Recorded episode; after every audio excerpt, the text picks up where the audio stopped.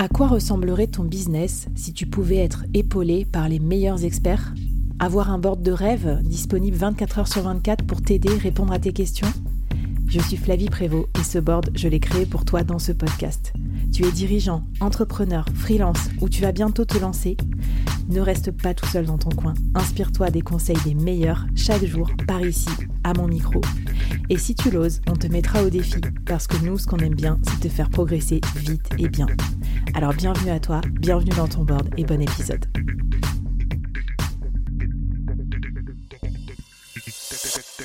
Alors Guillaume, j'ai des très mauvais souvenirs du, positionnement hein.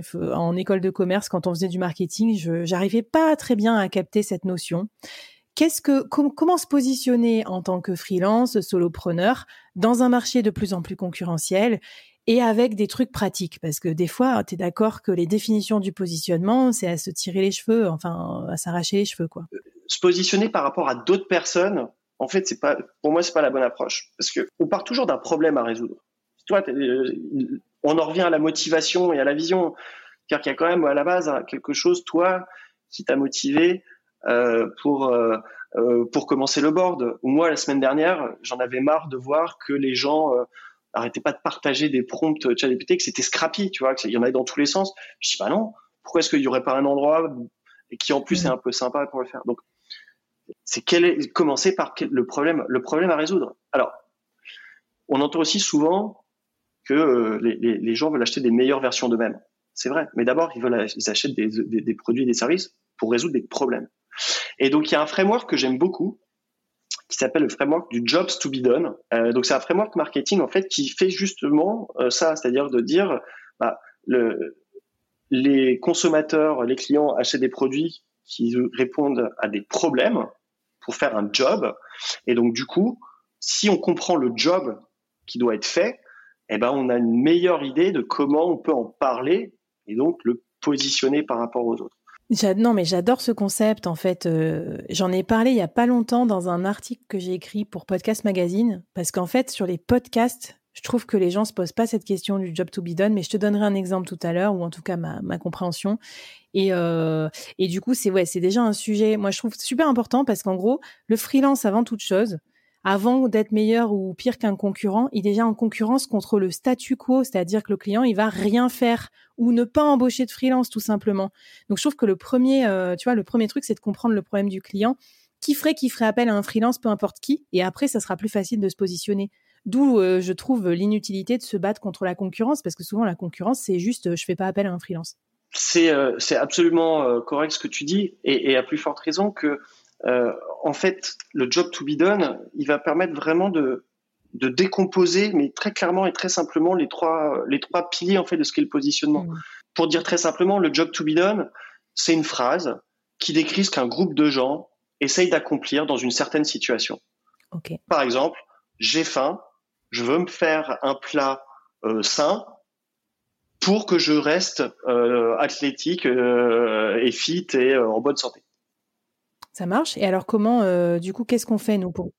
Le, le premier bloc, c'est la situation.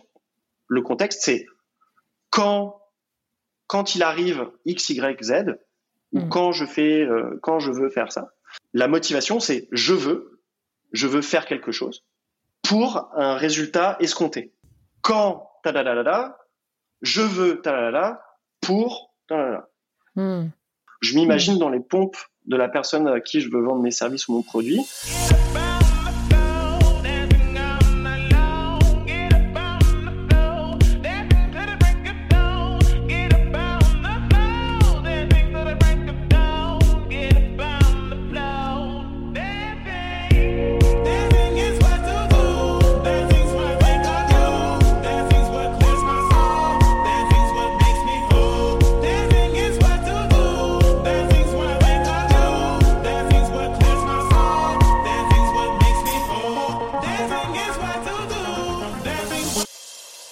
C'est super intéressant ce que tu dis et je pense que les freelances, on passe tout de suite à la dernière partie. On, on présente que les euh, expected outcomes, c'est-à-dire en gros, même moi, en tant que directrice commerciale, je vais dire trouvez vos clients en trois mois, euh, closer X euros.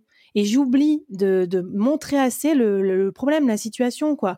Quand vous vous retrouvez face à un client grand compte et vous savez pas comment mener l'entretien, tu vois, en fait, je pourrais beaucoup plus détailler tu viens de le faire. là.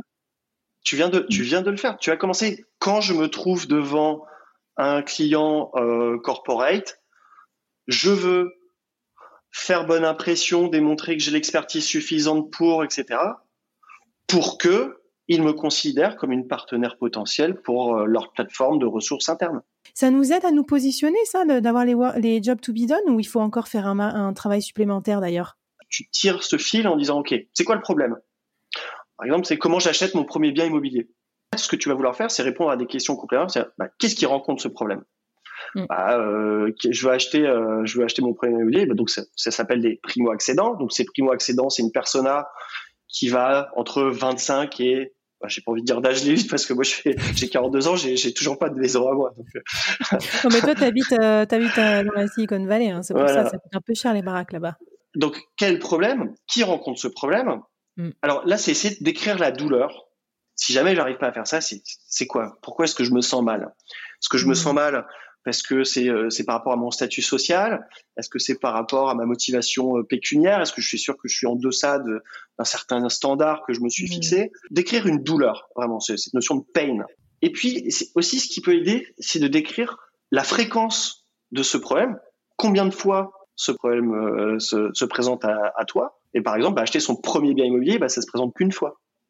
En mmh. revanche, le deuxième composant de l'intensité, va te permettre de rééquilibrer ça. Donc l'intensité va être très forte. Donc la fréquence de rencontre du problème, low, medium, high, intensité du problème, low, medium, high. J'ai des problèmes qui ont une faible occurrence, mais pour laquelle l'intensité est très très forte. Et donc il y a un, il y a un, truc à jouer. Ou alors c'est un problème qui est de fréquence quotidienne, mais qui est d'une intensité, ça fait pas mal, tu vois. Mmh. Mais en fait, tu te dis peut-être que en fait la répétition et la fréquence de ces, de ces problèmes fait qu'à un moment, ça va être, euh, ça va faire déborder la cocotte.